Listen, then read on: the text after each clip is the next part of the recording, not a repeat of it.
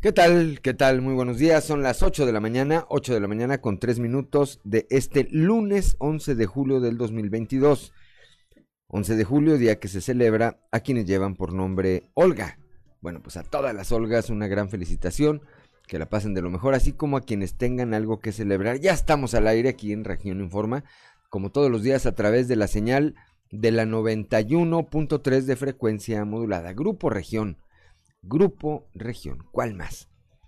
Como todos los días, eh, saludo esta mañana a quienes nos acompañan en Saltillo, Ramos Arizpe, Artea, General Cepeda y Parras de la Fuente, así como en comunidades vecinas de los estados de Nuevo León y de Zacatecas, además de quienes nos acompañan a través de las redes sociales por la página de Facebook Región 91.3 Saltillo. Como todos los días también, ya está aquí mi compañera Claudia Olinda Morán. Claudia, muy buenos días. Muy buenos días, Juan, y por supuesto muy buenos días a quienes nos escuchan a esta hora de la mañana. La temperatura en Saltillo en los 18 grados, General Cepeda 18, Arteaga 17, en Derramadero 17 grados, Parras de la Fuente 21 y Ramos Arispe 19 grados centígrados. Pero si usted quiere conocer a detalle el pronóstico del tiempo para Saltillo y la región, vamos con Angélica Acosta.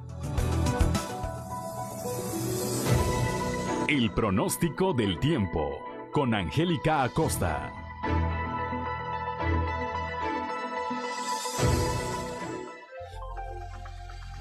Gusto me da saludarte. Mi nombre es Angélica Costa. Estoy lista para darte la previsión meteorológica del día de hoy. Feliz inicio de semana, Saltillo.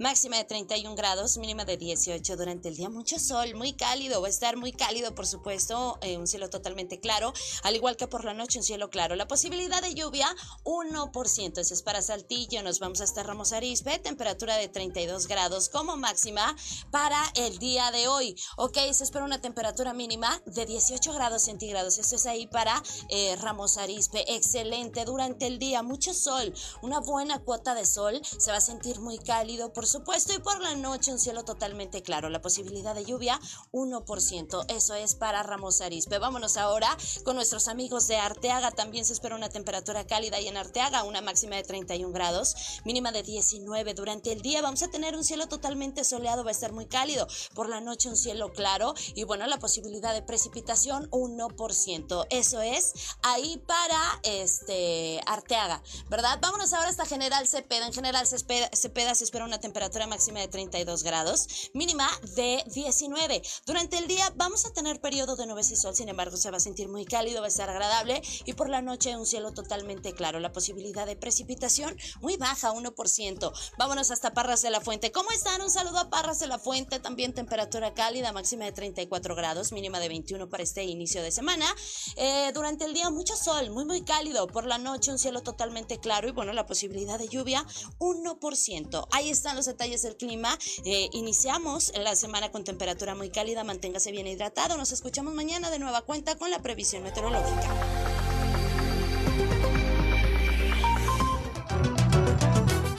Son las 8 de la mañana, 8 de la mañana con 6 minutos. Vamos rápidamente a la portada del día de hoy de nuestro periódico Capital, que en su nota principal destaca esto que ocurrió ayer, que inició ayer eh, por parte de la Iglesia Católica, atendiendo un llamado de la conferencia del episcopado mexicano en donde pues le pidieron a las distintas diócesis que fueran a celebrar misa en lugares donde se, se han registrado casos de violencia y que recuerden casos emblemáticos de, de toda esta eh, inseguridad que vive nuestro país, aquí en el caso de las eh, diócesis de Saltillo, Peras Negras y eh, Torreón. Más adelante tendremos los detalles.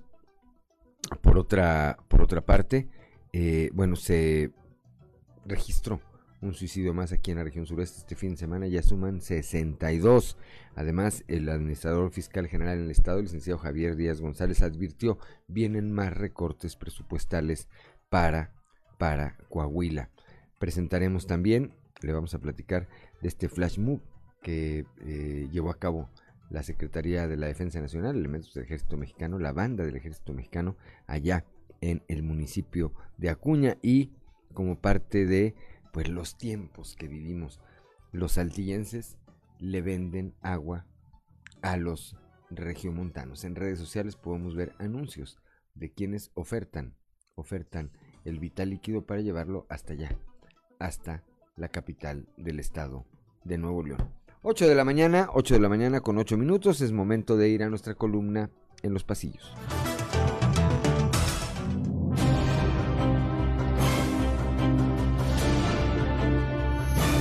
Y en el cartón de hoy, volador, que nos muestra al ex niño azul Luis Fernando Salazar, quien está volando en una avionetita roja con unas bocinas. Y Luis Fernando nos amenaza. Y próximamente también empezaré a promocionarme en circos. Con un rap, la verdad, bien producido, quien se adelantó al resto de quienes aspiran a la candidatura presidencial para 2024 fue el zacatecano Ricardo Monreal que con esto prácticamente abrió fuego rumbo a la sucesión presidencial y habrá que ver qué efectos le genera, principalmente en la mañanera, por supuesto. El futuro abanderado sin ser nunca mencionado, aunque todos me conozcan por las reformas de AMLO y ajeno a la traición, yo nunca me he rajado, sigo invicto en cada elección en la que he participado.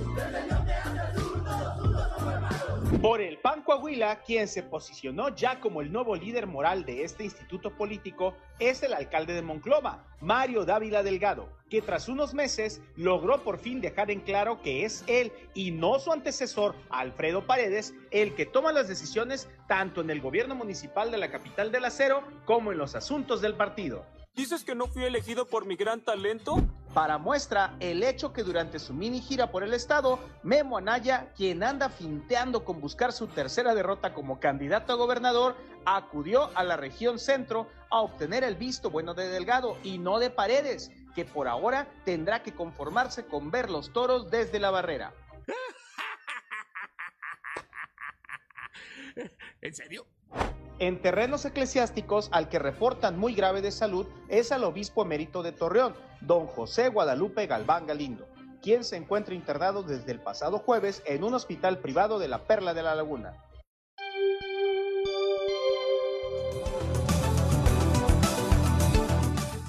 Son las 8 de la mañana, 8 de la mañana con 10 minutos este domingo. La diócesis de Saltillo presentó a través de una rueda de prensa que dio el obispo Hilario González García el calendario oficial para este mes de julio en el marco de la Jornada por la Paz promovido por la Conferencia del Episcopado Mexicano.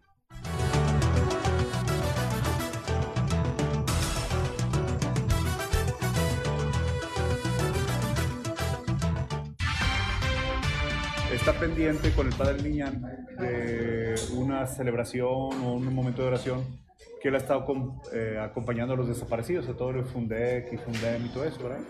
No hemos dado la fecha, yo espero que él pronto pueda dar esa fecha. Creo que el padre Martín Hernández en Arteaga anunció una misa en torno a la fiesta del 6 de agosto del Santo Cristo. ¿Tampoco? Porque hubo un, hace tiempo, yo lo desconozco, que en Arteaga se encontró un, como un... Eran osamentas. Osamentas o algo así, ¿verdad? Cosa que yo desconocía. Entonces él está viendo esa posibilidad de hacerlo, ¿verdad?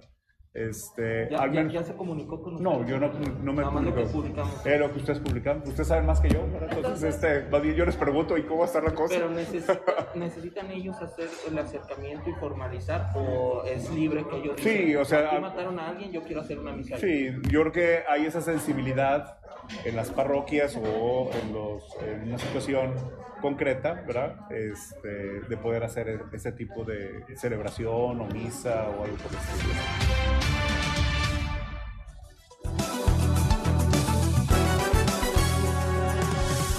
Son las 8 de la mañana, 8 de la mañana con 12 minutos. El administrador fiscal Javier Díaz dijo que Coahuila sufrirá más recortes presupuestales por parte del gobierno federal y que estos se verán reflejados en este segundo semestre del año.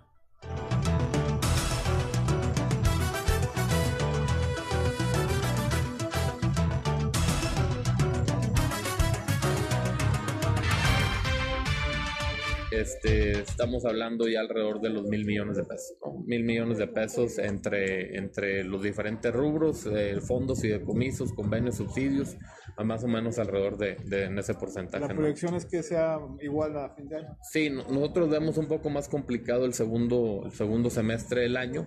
Porque la recaudación federal participable va a la baja en, los diferentes este, impuestos o el tema tributario que tiene la federación, de alguna otra manera no está cubriendo lo que debería estar presupuestado y eso de alguna otra manera pues va a tener una disminución en los próximos meses hacia estados y municipios. Desconocemos qué porcentaje, pero ve- vemos esa tendencia.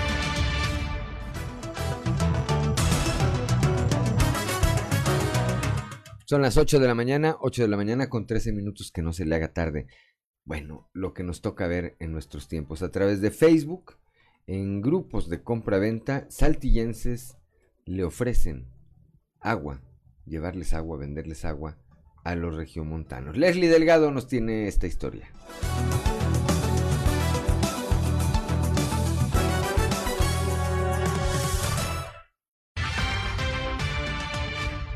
Por medio de la red social Facebook en grupos de compra-venta, es común encontrar que usuarios que ostentan tener compañías de servicios de pipas ofrecen trasladar agua potable al vecino estado de Nuevo León. Sin embargo, para atender dicha solicitud, se requiere de un permiso que otorga la Secretaría de Comunicaciones y Transportes, donde se pide como primer requisito que se cuente con la infraestructura adecuada para poder transitar por los tramos federales. Dichas publicaciones mencionan pipa de agua 5.000 litros disponibles para García.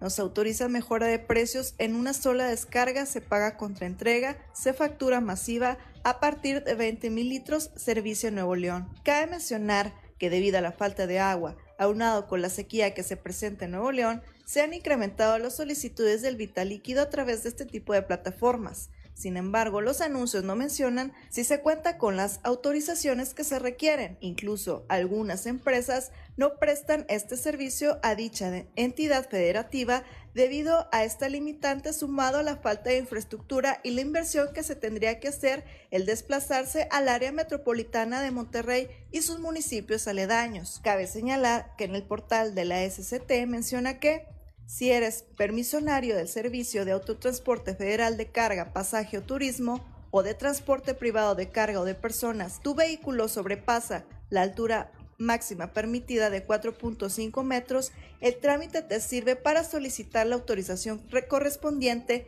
que te permitirá circular con vehículos o configuraciones vehiculares de hasta 4.5 metros de altura por las vías generales de comunicación bajo condiciones especiales de tránsito y seguridad según el tipo de vehículo o configuración vehicular, informó para Grupo Región Leslie Delgado. Son las 8 de la mañana con 16 minutos. Ante la quinta ola COVID, el aumento de casos que se ha dado, las empresas de Canacintra región sureste están reforzando sus protocolos sanitarios. Esto lo señaló su presidente Eduardo Garza.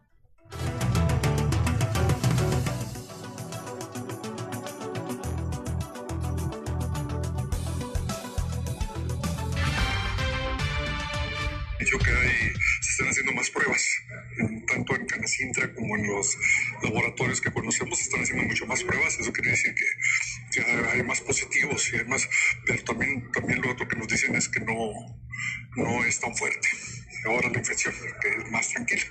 Pero sí, sí, sí han aumentado los casos. Eso sí. No te puedo así hablar en porcentajes exactos, pero, pero sí han aumentado porque mucha gente está haciendo pruebas. ¿Y se mantienen los protocolos? Ah, absolutamente. Las empresas absolutamente. Inclusive aquellas que estaban ya con protocolos eh, también para empezar a quitar cubrebocas. Ah, este, ya, ya, ya hay cambios. Le dieron para atrás. Le dieron para atrás porque ya ve que están proyectos de... Sí, sí, sí, de quitarlos totalmente. Bueno, pero estaba en, en forma, en- había empresas que tuvieron, eh, ¿cómo se llama? Programa piloto, ¿verdad? No, no, no era ya todo absolutamente. No, al presente no, no. Este, bueno, están dando los cinco días que están dando el, el seguro con, con el COVID.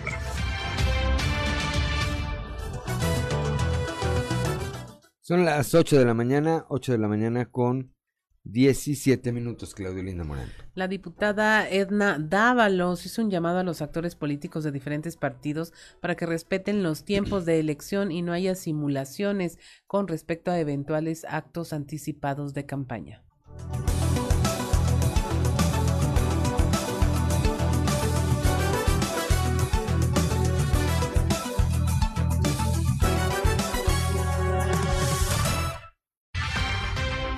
Pues al final de cuentas creo que tenemos que ser respetuosos en los tiempos electorales.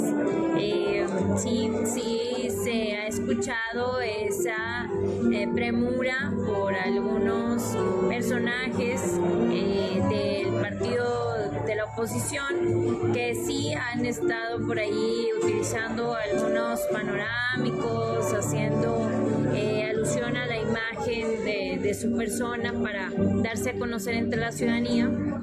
Y bueno, creo que al final de cuentas estamos fuera de los tiempos de electorales. Eso se podría considerar como acto anticipado de campaña. Hay que verlo, hay que analizarlo, hay que pensarlo y hay que también la ciudadanía tiene que reflexionar acerca de que una persona que no está dispuesta a respetar la ley, eh, ver si al final de cuentas conviene para, popular, puesto que quien no está dispuesto a ser eh, pues alguien que juegue eh, en esto como lo marcan los tiempos, pues quiere decir que no está dispuesto a seguir eh, las reglas y las operaciones que se marcan. Por lo tanto, bueno, pues dudo mucho que al final de cuentas, en caso de llegar a algún cargo de elección, pues se vayan a hacer las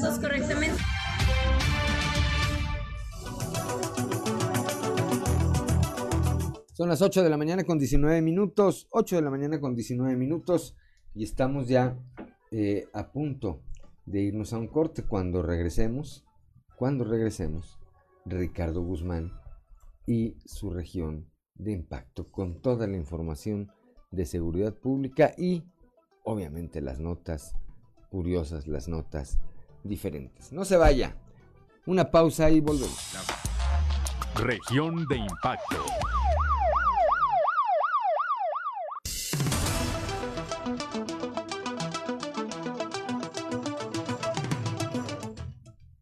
Ocho de la mañana con 25 minutos. Ya estamos en región de impacto con Ricardo Guzmán, quien se ha ocupado en reunir para usted todos esos hechos y acontecimientos que resultan impactantes, no solo en Saltillo y la región, sino en Coahuila y el mundo.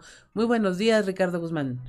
Buenos días, Claudia, y muy buenos días a todos nuestros radioescuchas que nos sintonizan a través de la 91.3 de FM de Grupo Región y también a quienes nos ven a través de nuestra página oficial de Facebook Región 91.3 Saltillo. Hoy lunes 11 de julio, ya va que vuela este lunes 11 de julio esta semana, pues es de quincena, ya la gente está ya ansiosa porque pues se ha hecho larga esta quincenita de julio. Ya son las 8 de la mañana con 25 minutos, la temperatura muy agradable. En la región sureste, Saltillo 18 grados, General Cepeda 18, Arteaga 17, Derramadero 17, Parras de la Fuente 21 y Ramos Arispe 19 grados. Muy, pero muy agradable la, la mañanita aquí en la región sureste. Y pues ha habido lluvia, fíjate Claudia.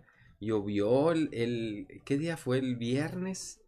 El viernes por la tarde cayó una tormenta acá en la región, acá en, en la zona centro y en la zona sur. Y al norte no llovió nada. Así es. Pero ni una gota, porque yo andaba al norte. Y cuando regresé, así, pero inundadas las calles y las casas todas mojadas, porque llovió bastante. Sí, pues son los microclimas que dicen que ahora tenemos, ¿no? Sí, sí, llovió bastantito. Y pues ha estado, ha estado muy padre el clima, no se ha sentido tanto calor, ha estado fresquecita las mañanas, las nochecitas, pues muy, muy agradable, como el clima, el clima ideal aquí de Saltillo, que muchas ciudades nos envidian, porque pues el clima está muy, pero muy rico, hay que disfrutarlo. Ya son las 8 de la mañana con 27 minutos, mira, vamos a saludar ya aquí a la gente que se está reportando a través de nuestra transmisión de Facebook.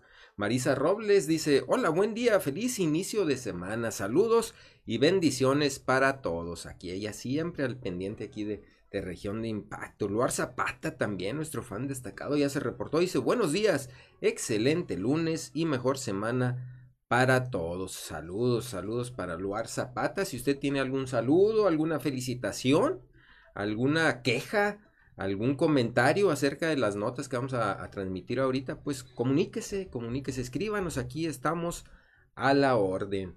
Ya son las 8 de la mañana con 27 minutos. Ayer, pues una... Pues un accidente terrible ocurrió aquí en. Eh, eh, donde perdieron cinco personas perdieron la vida y 12 más resultaron lesionados en este fatal accidente. Una niña, dos mujeres y dos hombres murieron. Además, 12 personas resultaron heridas en un choque entre dos camionetas en la carretera 53 en el tramo Monterrey-Monclova. Una de las fallecidas era de San Buenaventura, Coahuila. El percance ocurrió alrededor de las 3 de la tarde de ayer domingo, entre una camioneta tipo van, marca Toyota color blanca, y que era usada como servicio de pasajeros de la plataforma Uber, y otra camioneta tipo van color gris. Según una de las testigos que viajaban en la Toyota, tomaron el vehículo de alquiler en la carretera central de Monterrey, bueno, más bien en la central de Monterrey para dirigirse a Nadadores y San Buenaventura, ya que compartieron el ride entre varias personas. A la altura del kilómetro 135 de la carretera 53, la camioneta de color gris intentaba rebasar un vehículo. Sin embargo, invadió el carril y sobrevino el fatal encontronazo. En el lugar fallecieron de forma instantánea ambos conductores y una mujer que viajaba en la camioneta Toyota, además de una niña de aproximadamente 10 años.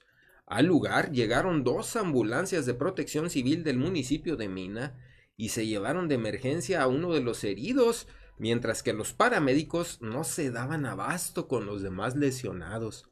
Algunos de los automovilistas que pasaban por el lugar intentaron auxiliar a los heridos, pero tampoco pudieron hacer nada. Vaya que este accidente estuvo terrible.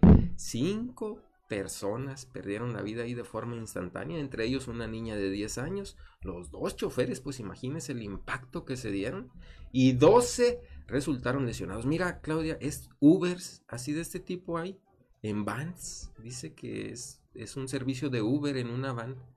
Sí, hay este probablemente. sí, y en la central, fíjate. Ya les quitan ahí la chamba a los, a los autobuses. Pero pues imagínate el riesgo que corres ahora con esto que ocurrió. Pues lamentable. Bueno, pues es un accidente, ¿verdad? Pero pues lamentable. Tantas personas que perdieron la vida ahí en un ratito y los 12 más que resultaron lesionados. Ya son las 8 de la mañana con 30 minutos. Seguimos con más información. Antes saludamos a Zoe Ortiz. Dice, buen día señor Guzmán. Excelente inicio de semana. Saludos para Zoe Ortiz. También ella siempre al pendiente aquí de región de impacto. Candy Cifuentes dice, buenos días Ricardo Guzmán. Por favor, felicita a Lucy González Pérez, que el sábado 9 de julio cumplió años. Gracias, saludos. Pues saludos ahí para Lucy. Lucy es mi prima. Y sí, pues estuvo de manteles largos el, pasado 9, 9 de julio. Mi suegra también cumplió años. Eso, hubo pachanga ahí. Te luciste. Ricardo. Pues este, no, yo no, ahí sus hijos, ahí le hicieron una pachangona. Nada, no pachangona, pues una reunión sencilla ahí. Le digo a, a don Enrique, hu- hubo fritada, dice, ah, compraron muchos fritos. Y no, no, no, no, fritada de la original, de la, la- de la de cabrito. O sea, ahí se deleitaron con el rico cabrito. O sea, una felicitación también para mi suegra. Volador, ya se reportó, dice. Buenos días, excelente lunes a todos. Saludos a nuestra amiga Zoe. Sí, saludos para la buen Zoe, que siempre está al pendiente ahí. Y también para nuestro buen amigo Volador. Ayer, una mujer se quedó dormida al volante y volcó. Al salir cansada de su jornada laboral, una mujer protagonizó una aparatosa volcadura durante la mañana de ayer domingo en la carretera Monterrey-Saltillo. Miriam N., de 25 años de edad, manifestó que cuando iba a su domicilio en la colonia Nuevo Ramos Arispe, se quedó dormida al volante debido al cansancio, pues acababa de salir de su pues cansada jornada laboral. Fue a la altura del kilómetro 8.5 frente a la empresa de acero, donde cayó a un desnivel a un costado de la carretera, donde un automóvil Mazda pues quedó en sentido contrario. La conductora fue auxiliada por algunos automovilistas que circulaban en ese momento por ahí, por ese sector, quienes pues reportaron este hecho al sistema de emergencias 911. Por lo que ahí llegó una ambulancia y fueron paramédicos del cuerpo de bomberos del vecino municipio de Ramos Arispe quienes le brindaron los primeros auxilios para luego trasladarla a un hospital privado al norte de Saltillo. Elementos de tránsito municipal tomaron conocimiento de los hechos y esperaron la llegada de una grúa para que remolcara la unidad a un corralón. Además, abanderaron la vialidad para evitar que se presentara otro accidente ahí en el mismo lugar. Ya son las 8 de la mañana con 33 minutos. Seguimos con más información y mire, un conductor se confundió de semáforo y lo chocaron. Es que mire, sí, ahí en ese, abajo del Boulevard Vito Alessio Roble, abajo de las, los puentes que hay, sí se confunde uno cuando va por ahí, porque que vas a voltear allá rumbo a las colonias de allá de la satélite, que vas de norte a sur, te confundes porque no sabes cuál es el, por dónde debes de dar vuelta. Me imagino que eso le ocurrió a este automovilista porque se confundió de semáforo y lo chocaron. Al confundirse, un conductor le quitó el derecho de paso a otro vehículo durante la mañana de ayer domingo al poniente de la ciudad, lo que provocó un accidente donde resultaron dos personas lesionadas. Juan N., de 61 años de edad, se desplazaba en su camioneta Chevrolet Blazer por el Boulevard Vito Alessio Robles, por debajo del puente vehicular, cuando al dar vuelta para incorporarse hacia el periférico Luis Echeverría Álvarez, se confundió de semáforo, lo que causó que le quitara el derecho de paso a una unidad de la empresa Megacable, conducida por Jorge N., de 33 años, quien no pudo evitar el choque contra la camioneta. Tras el fuerte impacto, los dos trabajadores que viajaban en el vehículo afectado resultaron heridos, por lo que fue necesaria la presencia de paramédicos de la Cruz Roja. Tanto el conductor Jorge N. y su acompañante Diego N., de 28 años, fueron trasladados a la Clínica 2 de IMSS para su atención médica. Elementos municipales tomaron conocimiento del accidente y abanderaron el lugar mientras una grúa acudía para retirar las unidades participantes. Ya son las 8 de la mañana con 35 minutos. Seguimos con más información. Antes, Déjeme saludo a Marisa Pineda, que ya también se reportó. Muchas gracias. Siempre Marisa, siempre está al pendiente también. Hola, bonito día. Con trágicas noticias. Que Dios les dé fuerza y consuelo a las familias de las personas acaecidas. Pues sí, lamentable esta nota, la primera nota que, que comentamos aquí en región de impacto, de donde hubo un accidente fatal, donde murieron cinco personas. A eso se refiere el comentario de Marisa Pineda, que siempre está al pendiente aquí de la información. Soy Ortiz, pues ya está aquí saludando a su amigo volador, a nuestro buen amigo volador. Ahí, como le comento, aquí se hace comunidad, ahí se saludan entre todos. Ya son las 8 de la mañana con 36 minutos. Y si nos está escuchando y quiere ver un video impactante, váyase a nuestra página oficial región 91.3 Saltillo, porque vamos a transmitir estas imágenes que muestran una explosión de pirotecnia que le sacó un tremendo susto a una familia que estaba ahí conviviendo. Este video se hizo viral y muestra a una familia huyendo de una terrible explosión eh, que ocurrió en una camioneta causada por pirotecnia. La explosión ocurrió mientras intentaban encender pues pirotecnia ahí en un jardín. A medida que se prenden los fuegos artificiales, se ve una explosión en todas direcciones, lo que hizo que los adultos agarraran a los niños y se pusieran a salvo. Un proyectil se encendió cerca de una camioneta estacionada. Esto a su vez encendió una caja de fuegos artificiales que estaba ahí cerca de la camioneta, lo que provocó la terrible explosión. En redes sociales hubo acusaciones de que el hecho había estado planeado.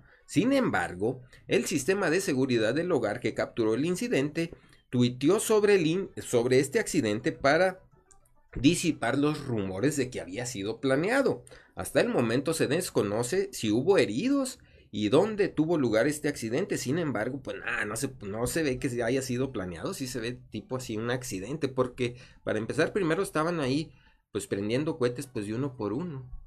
Pero uno de esos cohetes que prendieron voló hacia la caja de los otros juegos pirotécnicos que estaban ahí. ¿Qué es fuegos o juegos? Pues se les dice de las dos Sí, formas, ¿verdad? Sí, sí, de las dos. Y prendió ahí toda la pirotecnia que tenían guardada ahí para seguirla usando, pues toda prendió de un, de un trancazo. Y, y no, pues es una terrible explosión aquí estamos viendo. Y, y cómo, pues los, era una familia que estaba conviviendo ahí como en una, en una cochera ahí con jardín. Y no, pues tuvieron que correr, todos agarraron a los niños, corrieron para ponerse a salvo de esta terrible explosión. Es que siempre hay que tener mucha precaución, por eso no es nada recomendable prender, prender la pirotecnia, pero pues es que pues la gente se divierte, pero ahí están las consecuencias por poco y terminaba en tragedia. Ya son las 8 de la mañana con 38 minutos. Saludamos a Titi Mendoza que ya nos saludó aquí con su sticker de hi. Hi, hola. Pues saludos, saludos para Titi Mendoza. Ya son las 8 de la mañana con 38 minutos y mire, vamos a pasar unas impactantes imágenes que fueron captadas allá en Monterrey, donde grabaron a un sujeto que aventó a una niña desde un vehículo. Si usted quiere ver estas terribles e indignantes imágenes, váyase a la página región 91.3 Saltillo porque vamos a transmitir este video. La Fiscalía de Nuevo León abrió una investigación por la agresión que sufrió una niña en calles del municipio de Monterrey, Nuevo León, quien fue arrojada de forma brutal desde un vehículo por un sujeto desalmado. En redes sociales circula este video donde se observa cómo este sujeto aventó desde un vehículo a una niña de entre 4 y 5 años de edad. La menor salió volando del automóvil y se estrelló de lleno contra la banqueta. Quedó a los pies de una mujer que presuntamente es su mamá. Después, el sujeto jaló a la niña del cabello y la apartó, al tiempo que le gritó que se fuera con su papá. Por otra parte, la menor, entre lágrimas, le gritaba, No, tú no amas a mi mamá. O sea, lo que evidencia aquí es que la niña, pues, no era hija de este hombre. Pero este hombre, pues, presuntamente tiene una relación ahí con la mamá de la niña. Finalmente, antes de que se corte el video, se ve al hombre pidiéndole a la mujer que se meta al auto y ésta abre la puerta trasera, mientras que el presunto bloquea el paso a la menor con la puerta del piloto abierta. Ante esto, la autoridad estatal pide a los ciudadanos que en caso de tener información sobre las personas que aparecen en el video la compartan con el objetivo de dar con el responsable, pero presuntamente ya fue detenido. Sí, ¿verdad? dice la fiscalía que ya fue detenido ya lo- Ricardo Daniel, de 33 años. Ya, ya lo detuvieron, ¿verdad? Así Ante la petición presunta del, del gobernador Samuel García, que pidió la, la intervención, pues, de, de la Procuraduría, me imagino. ¿verdad? Así es, en la unidad modelo, así se llama la colonia donde Ahí fue donde detenido. Ah, donde lo detuvieron. Sí, en la donde unidad lo detuvieron. Y él era, pues, la pareja de la mamá de, de la niña. Es lo que se presume, así es. Sí, presuntamente, porque la niña ahí le grita que, pues, que él, eh, eh, él no quiere a su mamá, o sea, como que, pues, la niña ya eh, vi- vive una relación, bueno, un- una, pues, en, viven, me imagino que viven juntos para que la niña comente eso, ¿verdad? Aquí no se alcanza a ver, Ricardo, pero probablemente por las placas del auto lo, lo capturaron más rápidamente, sí, sí, ¿no? sí, sí dieron con su paradero de forma rápida, pero ante la petición de, de- del gobernador, porque presuntamente el papá de la niña ya había denunciado, ¿no? Que, que él quería la, la patria potestad de la niña y las autoridades eh, se la habían dado a la mamá. Así es. Y él la estaba peleando porque él presen- eh, sabía presuntamente que la niña vivía ahí entre la violencia ahí con este sujeto. Y aquí, pues, ¿qué más pruebas pueden tener que este video captado ahí por una cámara de seguridad? Son indignantes estas imágenes. Si usted no tuvo la oportunidad de vernos durante el día de ese un tiempecito para que vea estos videos que transmitimos aquí en región de impacto que son realmente indignantes estas imágenes. Javi Muñoz se reportó y dice buenos días, saludos para Javi Muñoz. Ya son las 8 de la mañana con 42 minutos. Hasta aquí los temas de más impacto ocurridos hasta el momento en la región sureste, el estado y el mundo. Quédese aquí en región informa con mi compañera Claudia Olinda Morán y con mi compañero Juan de León. Yo soy Ricardo Guzmán, que pase un genial día y recuerde, sea feliz.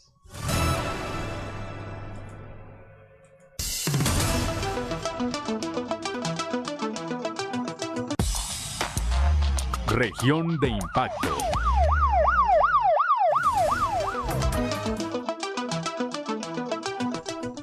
Son las 8 de la mañana, 8 de la mañana con 47 minutos. Gracias a Ricardo Guzmán y su región de impacto. Continuamos aquí en Región Informa a través del programa Masculinidad por la Paz. El DIF Coahuila contribuye a la estrategia del gobierno del estado para prevenir y erradicar la violencia contra las mujeres. Esto lo señala la señora Marcela Gorgón, quien es presidenta honoraria del DIF estatal y quien resalta que brindar a las mujeres una, una vida libre de violencia es una causa que ha sumado los esfuerzos de los tres órdenes de gobierno, las colectivas, la sociedad civil y la iniciativa privada. Hoy, dijo, todos estamos poniendo nuestro granito de arena para que las mujeres tengamos el respeto y reconocimiento a nuestros derechos para tener acceso a una vida libre de violencia y con igualdad de oportunidades, destacó. Como parte de este esfuerzo, la señora Marcela Gorgón indicó que el DIF Coahuila opera el programa Masculinidad por la Paz, cuyo objetivo es atender por medio de grupos de autoayuda a la población masculina con fines reeducativos. Ello permite a los participantes identificar los patrones de violencia que han vivido y desarrollar nuevas habilidades para evitar replicar actos violentos, promoviendo la cultura de paz y el autocuidado. De la mañana, 8 de la mañana con 49 minutos, con la conclusión de 34 de los 35 trabajos de desasolve de bordos de abrevadero, el gobierno municipal de Saltillo refrendó su compromiso de cumplir con los habitantes del campo saltillense. Con una inversión de 6.4 millones de pesos, el ayuntamiento se encuentra a más del 95% de avance de los trabajos en distintas comunidades rurales. José María Frostosiller, el alcalde de Saltillo, informó que a fin de mejorar la producción ganadera y agrícola de la región, así como de elevar la calidad de vida de los campesinos y sus familias, se implementó este programa a través de las direcciones de infraestructura y obra pública y desarrollo rural de Saltillo. Como parte de este primer maratón de obras, eh, Saltillo nos une, se invierten 150 millones de pesos en trabajos de mejoras en la infraestructura urbana y rural, así como en la realización de estos trabajos en abrevaderos que benefician directamente a los productores agropecuarios. Son las 8 de la mañana con 50 minutos. Un suicidio más se registró en la región sureste el fin de semana, lo que aumenta este número de decesos a 63 en lo que va del año. Cristo Vanegas con el reporte. Nuevamente, se registró un suicidio en la región sureste del estado, lo que aumenta los decesos de esta índole a 63 en lo que va del año registrándose una mayor incidencia durante los fines de semana ya que en estas fechas es cuando más se presentan situaciones de este tipo. Fue durante el fin de semana que Javier Alejandro se quitó la vida en la colonia Rubén Jaramillo, en Saltillo, luego de tener problemas con su pareja sentimental en donde presuntamente ella lo habría amenazado de muerte. Al llegar a tomar conocimiento de estos hechos, elementos de la Fiscalía General del Estado fueron los que constaron que el hombre de 34 años se había quitado la vida, con lo que la cifra de muertes por suicidio aumentó a 63 de enero a la fecha. Durante el último mes, las muertes por suicidio han aumentado durante los fines de semana ya que el fin de semana del 1 al 3 de julio se presentaron dos decesos, mientras que del 24 al 26 de junio se presentaron tres muertes de esta índole solo en el municipio de Saltillo. Aunado a esto, los intentos de suicidio que se atienden también son preocupantes, pues de acuerdo con personal de Cruz Roja, ellos atienden un intento de suicidio cada dos días. Ante tal situación, la recomendación por parte de las autoridades y de los cuerpos de emergencia sigue siendo de que se busque ayuda psicológica para que un profesional de la salud mental oriente en caso de que se tenga estrés, ansiedad o depresión. Para Grupo Región informó Christopher Vanegas. 8 de la mañana con 51 minutos, hora de ir al mundo de los deportes con Noé Santoyo. Resumen Estadio con Noé Santoyo.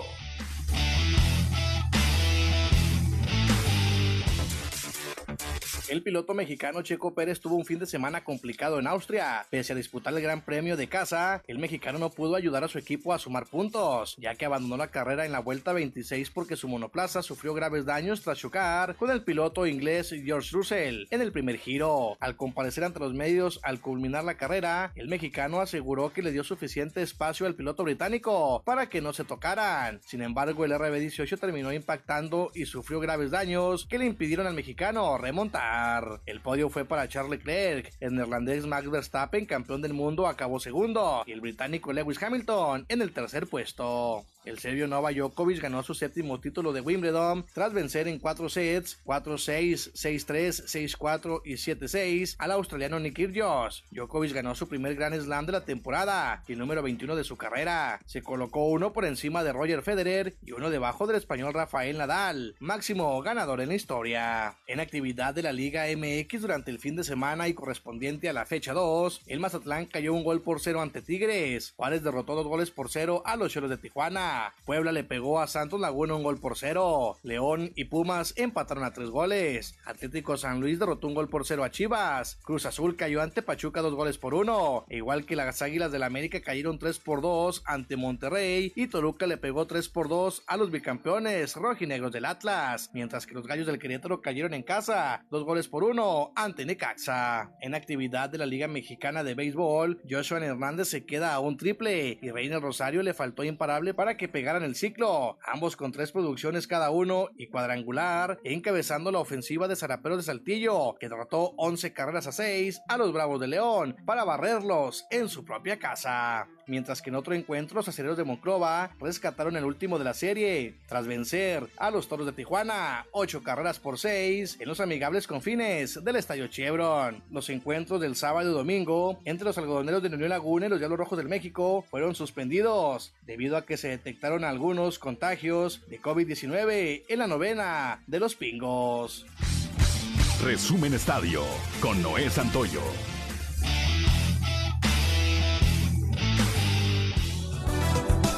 Son las 8 de la mañana con 54 minutos antes de irnos. Una nota de esas como las de Ricardo Guzmán, una nota curiosa. Allá en Reynosa, Tamaulipas, un elotero golpeó a un haitiano. Lo encontró con su esposa. Salió muy temprano a vender elotes a las, antes de las 7 de la mañana. Se le olvidaron algunos de los implementos, eh, de los complementos que usa él para sus elotes. Se regresó y encontró al haitiano con su señora esposa con las manos en la masa, dice la nota. Lo que provocó pues que lo agrediera y dos vecinos lo ayudaran.